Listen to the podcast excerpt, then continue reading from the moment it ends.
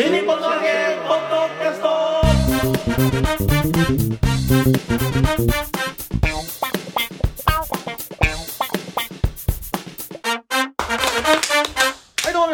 新日本の揚げポッドキャストの時間がやってまいりました霊霊シャマルコでございます愛の手が愛の手だけ来ましたねはいえー肩パン肩パン肩パン肩パンないのすごい楽ですけどね楽なのえー広瀬和夫楽すんじゃないようるせえな。広瀬和夫プロデュース。こちらまるこ満喫もっと新日本の曲げという落語がやっております。その宣伝のためにやっております。このポッドキャストでございますが、まだ私が霊霊者まるこ、そして、あのねあのねちゃんと喋ってるから。うんはい。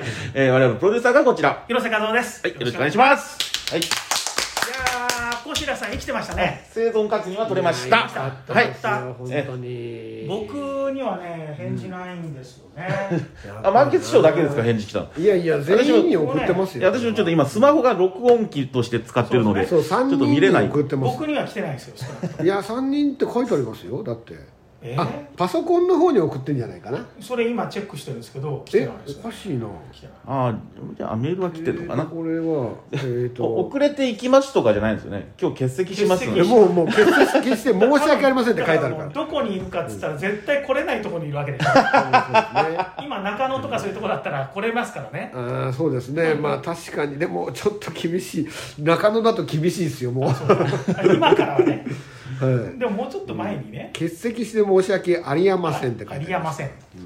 慌てて打って慌ててるんだ。なるほどね、うん、しょうがない。ありやなしやですよね。あのね、YouTube で、はい。あの去年からなんですけど、あの今粒子を襲名した翔太郎、元翔太郎さんと、うん。はい。立川寸志さんとで、はい。落語をやりたいっていう配信してるの知ってます？あ、なんか二人が配信やってるのはちょっと見ましたよ。見たことないんですねじゃあちゃんとは見てないです。はい。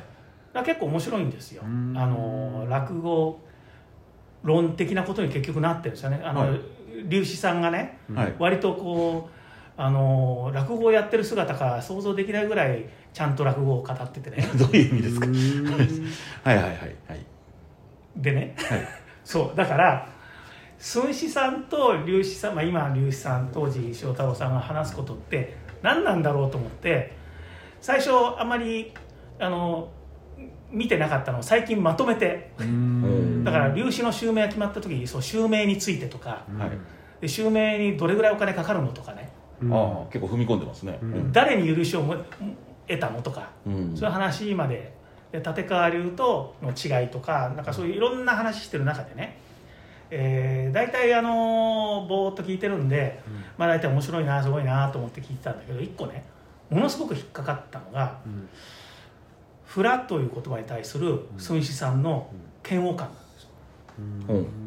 でね、えーフラがあるねって言われるのがすごく嫌だと、うん。まあ、人が言われてるのを聞いてもそれは悪口にしか聞こえないって言うんですよね。うんうんえそうなのかなっていう。それはだからお客さんはあの多分褒め言葉で言ってるんだろうけどそれは君はなんかあのちゃんとしてないねみたいな風に取られるというかなんかあのもうちょっとちゃんと計算してやってるものをなんかフフラみたいなことでまとめられると嫌だ。そのそれまとめられるのは多分嫌だと思う。いう気持ちは分からなくもないんですけど、どうどうなんですかね。でね一個それであそれ明らかに俺だよなって思ったのが例えばねって鈴木さんが言ったのが左段実証のことをなんかフラがあって面白いって書かれてましたけど違いますよねって言ったんですよ鈴木ちゃんが。うん。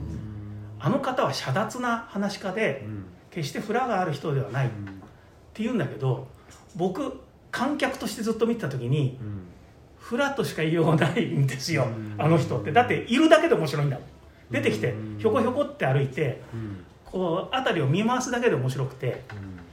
でなんか言ってることって大したこと言ってないのにそのイントネーションで面白かったりでその古臭いギャグを持ってくることによって面白くしたりする面白さも計算というよりはやっぱり左段実証の持っているキャラクターうん。が面白いんでとにかくその、えー上野広小路亭とかでね立川流の寄せ見てる時に左段実証ってやってるネタっていうよりももうこの人はいることが面白いよなっていう。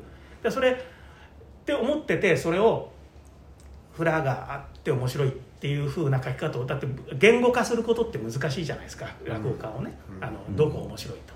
だから例えばマルコさんの面白さもねあの余計なことを言いたいから落語やってるっていうのはもうばばっちりだなと思って素晴らしいと思ってそれだと思ってそれ以来に僕もね使わせてもらってるんですけど、いえいえ何度も書いていただいてありがとうございます。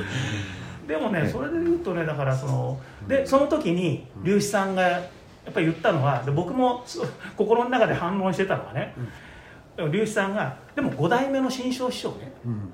あの人はやっぱりその「フラ」っていう言葉で語られる部分が多いじゃないですか。要するにそのそこにいてくれるだけで面白いみたいな、そういうんじゃないですかって言ったら「うーんいやどうもねそれはね納得できないな」って鈴木さんが納得できないと。うん。言ったんだけどどうですか？その演者側からして。えーだからそのフラっていうのは何かっていうとその、えー個人個人が持つおかしみというかね。そえー同じセリフでもこの人が言うから面白いみたいな。ちょっと言葉で表現しづらいものをそれをフラと、えー言うんですけども。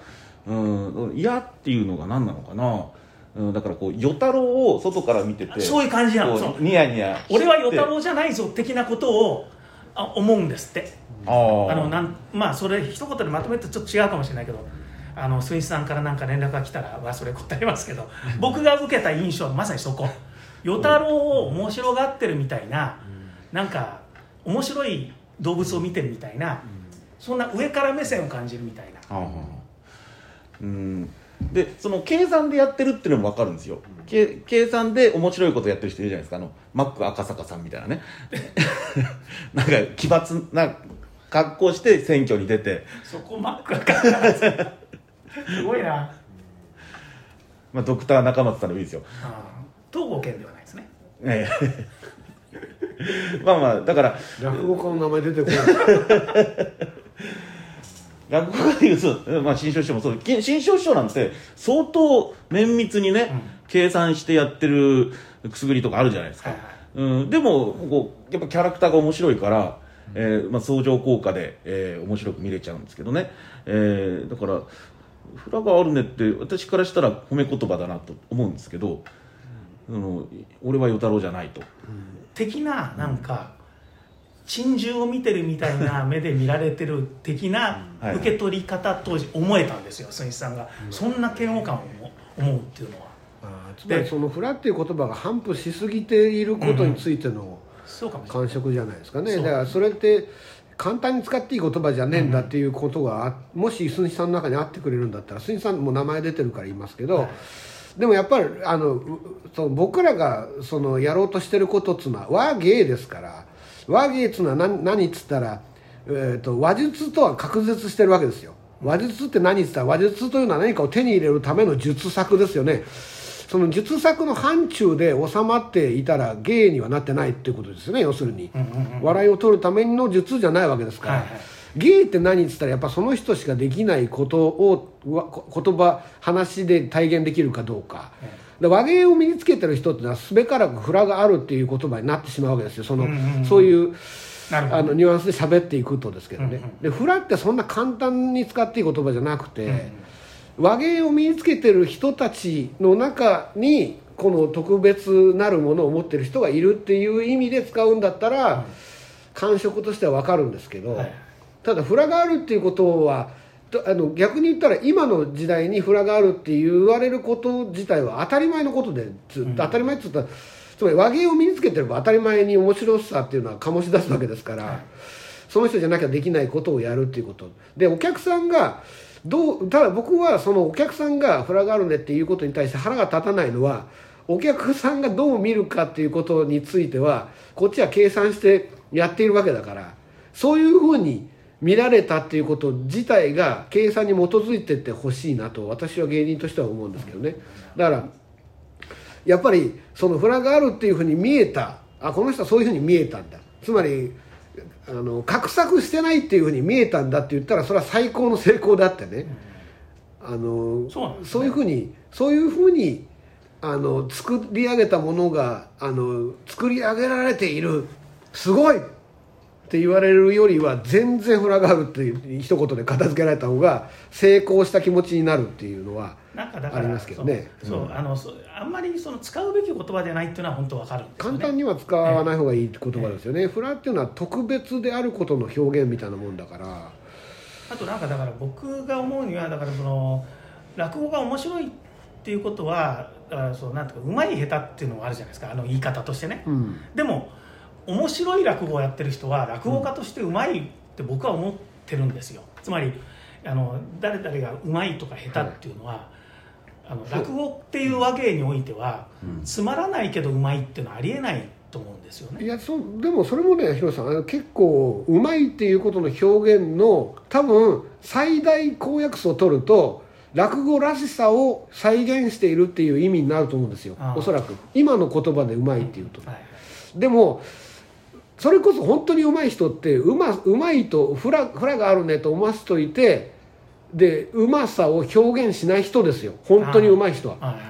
つまり今の時代にフィットすることってあのつまり落語らしくやらないことですよ。おそらくは。でもそれをなぜそういうふうに評価していきたがるかっていうと評論する側の評価を落とさないためにらしさを追求した方がお客さんに説明しやすいからですよ。あだから広瀬さんみたいにキャッチしてくれる人の方が落語家としてはいいわけですよ。つまりどうしたことかっていうとうまいっていうことと面白いってことを分ける必要もないし、えわそれでなぜ分ける必要が出てくるかっていうとその評論家個人が自分の価値を落としたくないから。将来的にこの人がうまかったとか下手だったとかって言った時にそういう価値自体を提出できないから。さっきの言葉で言うと取っかかりが見つからないわけですよ。なぜうまいのか、なぜおもしなぜうまいと面白いがリンクしてるのかっていうことを提示するのはイノベーティブになっちゃいますから、その才能がないとできないわけですそれは、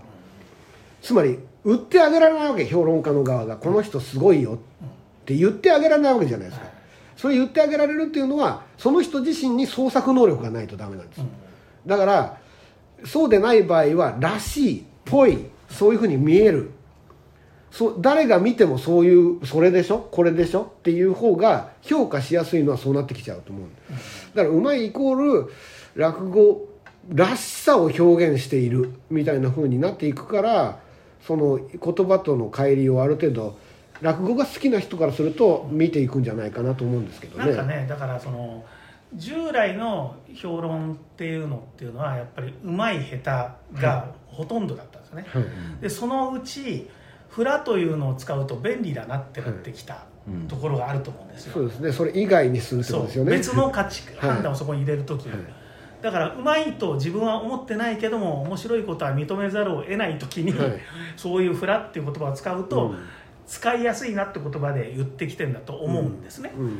だからそのまあ僕が言うのはなんですけど結局僕はその落語家紹介というか、うん。落語家を褒めることで世に出てきたわけですよね、うん。落語のあれでこの人面白いよって。でよくその昔の大学の同級生とかに言われたのは最初の本出したけど広瀬は本当人を褒めるのがうまいよねっていう、でそれはあの普段バーンでやってる非常に批判的な見方と真逆の仕事をしたかったんで、この人の良さはどこにあるっていうのを言うと批判する時はいろんな言い方できるんですよね、まあ、下手なら下手って言っちゃえば話早いしだから歌う歌う人だったら音痴とか言っちゃえば済むわけじゃないですか。だからうまい下手っていうのは簡単なんですよ。褒める時もうまいと言えば簡単なんだけどいやうまいって落語におけるうまいって何なんだっていうところに踏み込んでこの人のうまさっていうのはどこにあるっていうかどうしてこの人をうまいと感じるかとか、この人の面白さはどこなんだっていうことを手を変え品を変え、その人に対することを書いてきたから意味があると自分では思ってるんですね、で確かにその、ま、牧はさっきさっき言ったっていうのは先週放送分の,、ね、あの対談のことだと思うんですけど、はい。和田さんとの。はい。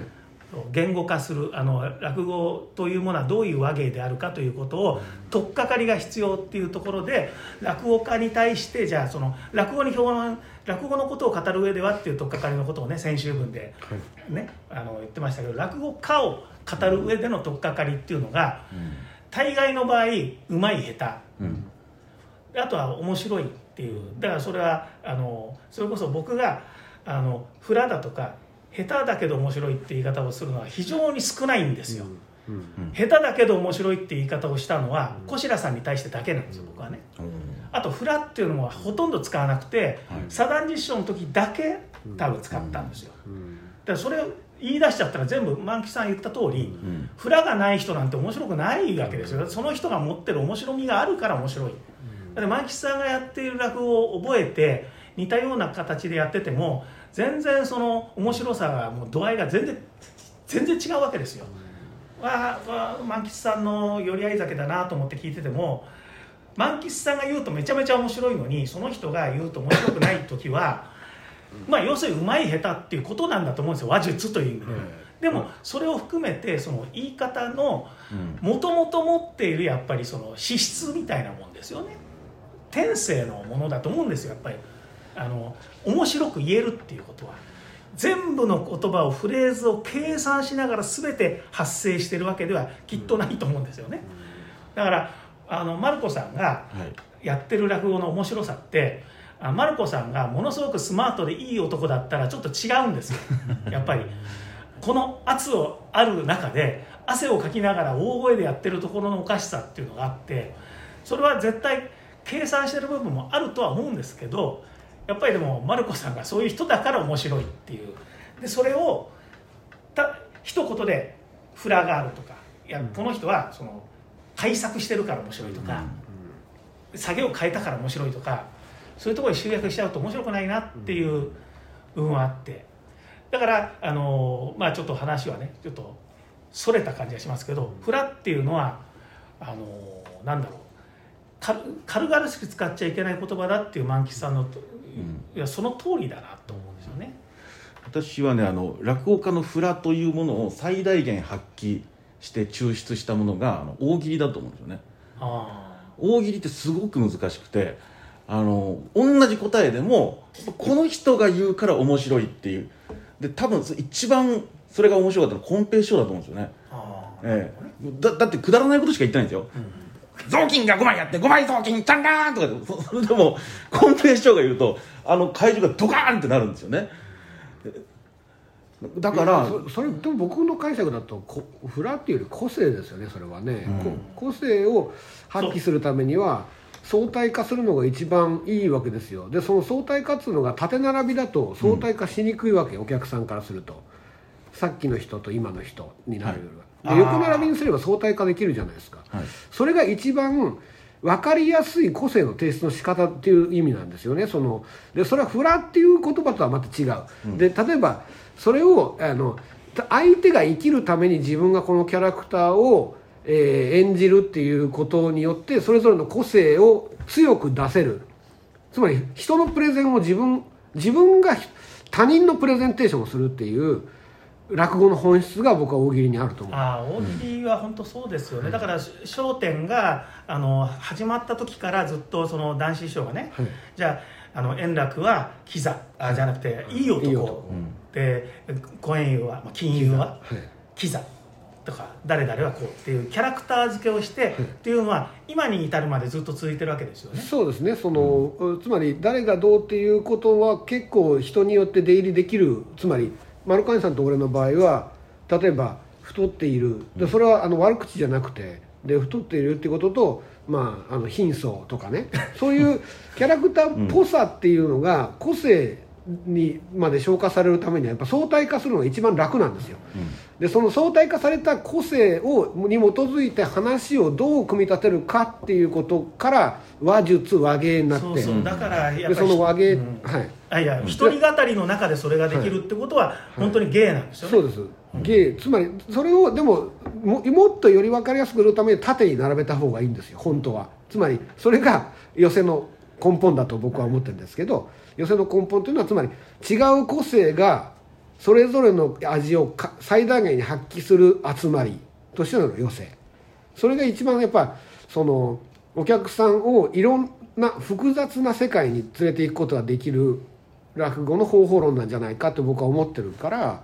でもそれはあの殺そうと思えばいくらでも簡単に殺せるんで人に依存するだけですぐすぐ死んでしまうしあの並んでる人がだ何かに依存したりとか今日ぐらいいいだろうってなったりとかするとすぐ死んでしまったりとかするんですけどだけどそれはそれでまたあのそういうあこんなんで生きていけるんだっていう空気すらもあの一個の世界観として出せるっていうのはその豊かさにつながってるっていうふうに僕は思ってるんですけどでもそれはやっぱ大喜利的なものっていうのは個性分かりにくいであろう縦並びだと分かりにくいであろう個性をその分かりやすく提出する方法で答えの面白さとか関係ないわけですよ。毎回同じこと言っててさえ個性が発揮されてれば面白いはず。それは。でそれが哲学。哲学につながるリンクするとフラにつながっていくんだと俺は思うんですよ。哲学つまりこいつはこう考えてる。それこいつはこう考えてるっていう人がこういう言葉をこういうふうに発したらそれは面白いよねっていう。あの人間に対する愛情が深い人が人の悪口を言うっていうのと人間に対する愛情が深くない人がただ悪口を言うのとは違うでしょっていうことですよね。深く考えた上で深くそれに基づいて自分も律してる自分をあの観察してる人間が人のことをこういうふうに言うのは面白いよねっていう部分がフラにつながっていく部分なんじゃないかと思う。でそれがそこまで消化されるかどうかっていうことについては非常にあの経験とかそのもともと持ってるその、えーポジネネが含めた人間性みたいなものが、うん。あの必要になってくると思うんで全員ができることではないけれどもそれを一個のあの和芸のい和芸の質の一個としてカウントするのはあの賛成ですね僕はだから。なんかあのー五代目円楽師匠がね若い時は圓生師匠そっくりにやったってもう想像がつかないそうですねはい。で例えばそのでもそうだったのを意識的に変えたのかそれはそれこそ紫尺師匠がはい。小米時代はあのああいう芸風じゃなかったのをガラッと変えた。それはまあ意識的なあの改革だと思うんですけども、はい。あの五代目円楽師匠がね、はい。あの例えばその、えー日韓飛び切りのボックスのやつのなんか聞いてた時に、はい。あの枕とか、まあ、出てきて「男子のやつは相変わらずこうですね」とかはい「いや可愛いやつですね」とか言うだけでなんか持ってく感じすごい、はい。なんか男子師匠がその前に何を言ってたかわからないのに、はい。めちゃめちゃ面白いんですよね。はい。だそれをあのなんだろうやっぱりそのあの五代目円楽師匠のあの、まあ、想像してあの表情でおそらくこの表情で,、はいでこの声色ではい。言ってるっていうそのこそのこと自体がめちゃめちゃ面白くてそのんそれ自体面白いこと言ってるわけじゃないのに、はい。なんか面白い。最近その芭蕉師匠のボックスをずっと聞いてるんですけど、はい。やっぱね同じ枕でいつも同じこと言ってるのに、はい。まあ面白いんですよね、和芸に消化されてるんでしょうねそれは。でもだからその、うん。この言い方を芭蕉師匠があの口調で言うから面白いっていうのをだからこの人が持っている個性だなっていうこと。だからやっぱりその和芸なんだからその人がやっている意味っていうのを一人一人の演者が持たないと面白くないしそれを持ってる人が面白いから我々は落語を聞き続ける。口調ってねあの最初からできてるわけじゃなくてやっぱりこうだんだん作っていくもんじゃないですか。で自分に合う口調にこう出会えた時にそれがまあ話術であり和芸になると消化するわけですよね。でうちの師匠なんかは、えー昔古典を普通にやってた時代は、えー古参師匠そっくりだったんですよね。で古参は2人いらないんだって言われてで、えーじゃあ馬風になるように馬風の口調になるように、えーどんどんやっていったわけですよね、えー昔の録音聞くとやっぱり今とは喋り方違いますしで、えーまあ、今の馬風の口調というのが完成してそれがやっぱり師匠の声と表情と喋り方に合ってるわけですよね。でそのうん馬風が、えー言った漫談っていうのがお客さんに受けると、うん。だからその作り上げたものがその人の個性にぴったり合った時にそれが和芸になってフラにつながっていくんじゃないかなと今思いましたね。そういう面白さをまああのなんか例えば打ち上げの席でお客さんがそのちょっと若手な人にねはい。ちょっとい言え多分シチュエーション的にちょっと上から言ってる感じがあったんだろうなって気がするんですよね、うん。君はフラがあって面白いねみたいな、そう。でだからその与太郎みたいになんか天然で面白いなみたいな。それをね言ってた、あの粒子さんが「それ天然ってこと?」って言ったら「そうその通り」って寸志さんが言ってたんだけど、天然っていう意味でフラなんて使ってねえけどなって僕は思ったんですよ、うん。天然だなんてそれそれイコールじゃないしてか全然違うしって僕は思ったんだけどどうなのかなって。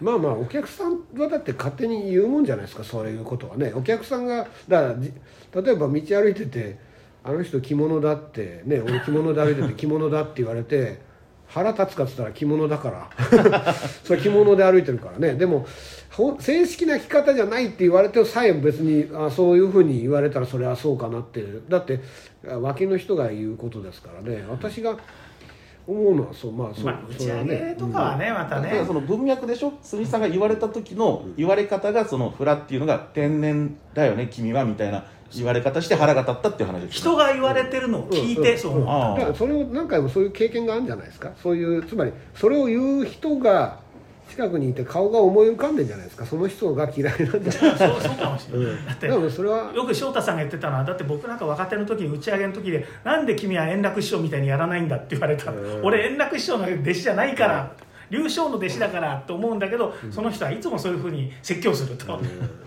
打ち上げでだから打ち上げ嫌いなんだみたいなまあまあまあ気持ちはすごいわかりますけどね。うん。いやでもそう思ってることと違う内容のことさ言語言語が確立化できてないからフラの場合はね。そうですね、でもそれをだからあそこで YouTube で見た人がフラワー天然ってことなんだこの2人がそう言ってるからって思っちゃうと僕は違うなと思った、うん。天然って意味で言ってないしっていう、そうですね。そお客さんが軽い気持ちでね使ってしまうと、こういう長文で返ってくるんで。万吉さんみたいにずーっとフラというのは何かについてずっと語ることができる言葉なんですこれはね、だからその軽々しくね「君はフラがあるよね」みたいに言ってしまうと、たまに地雷を踏んでしまうというですね君は金がないよねはいいんだよね。君はだって本当なんだから。そうそうそう太ってるはいいん太ってる。ですよねはい。ただもっと太ってる人からしたら痩せてるわけですから。そうまあ、はい。うん甘ったれじゃねえよ。そうです。いやいや甘甘えてるわけじゃねえ。デブサミットって呼ばれないんですか？デブサミットお呼びないんですよね。それは誰、あれは誰が声掛けしてるの誰がやってんですかね。いやわかんないですね。でも三木愛さんじゃんないの？三木愛さん亡くなっちゃったからね。誰ですかね？ととにかく全然お声かかんないですよ、デブの規範に入ってないんですかね？なことないと思いますよ。こんだけ甘えた体してんの。100キロないとダメなんでしたっけ？100キロありますよ。あ自信を持って言いましたね。今 胸を張って言うことじゃないね そうなんだ。胸張ったね変なとこでそうか。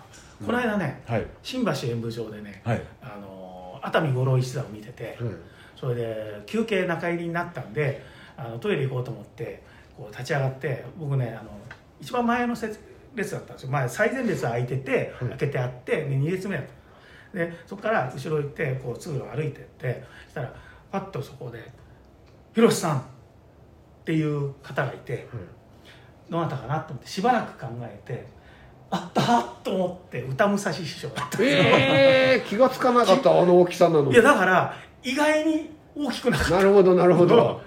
いつもだからああのステージ上、まあべあのね、あのステージ上で北八師匠とか健康師匠とかと一緒にいるとあんなに巨大だけど、ね相対的にね。そうそう。意外意外に普通。いやそんなことないですよ。結構大きいですよ。なんかねそうだった。でもまあ想像してる頭の中で組み立ててる大きさとそ比べたらそうだだから舞台で大きく見えるってのはすごくいいことですからね。はいはいはい。だから相対的に見るっていうのはそういうことなんですよ。つまりね。うん。それって分かりやすいじゃないですか。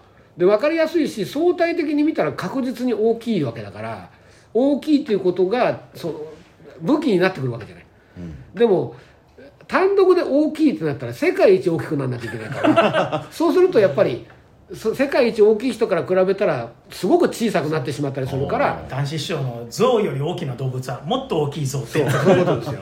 そういうこと。だから思考停止をするわけじゃないけど相対化するっていうのは最大限自分を生かすことでもあるわけで逆に言ったら。それがあの学校の勉強と同じ数字になってしまうとつまんないすごく、そうじゃなくて数字で言ってんじゃなくて相対的に大きいから。で相対的に大きいことを武器にするからっていうことなんですよ。だからそれは大きいことと小さいことだけじゃなくてね全体的にだから学校の勉強と同じに思っちゃうからみんなあの窮屈になって辛く心を病み病みがちになると思うんですけど違う違う。そうじゃなくて相対比べると自分はどこがどこが他より飛び出してんのかどこが他よりへっこんでんのかっていうことが自分の芸のためになっていくわけですよ。だから人がたくさんいた方が芸っていうのは伸びるわけだから。でも歌武師匠は絶対的にでかいです そうね。まだ言ってんの？そうだと思うんだけど。よでかいよ。いやただただ。着物畳む時すげえ大変なの。わかるわかる。僕もすめごいちゃくちゃ大きいと思う。めちゃくちゃでかい。その時にあの歌正師匠が帽子かぶっててマスクしてる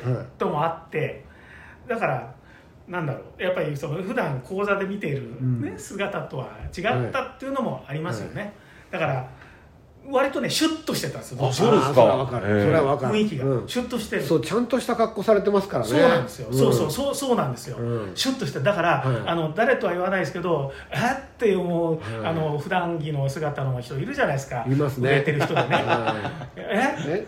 いえいやいやそれはそれはいいないです。そんな人いない。いますよ。いやそんな人いないです。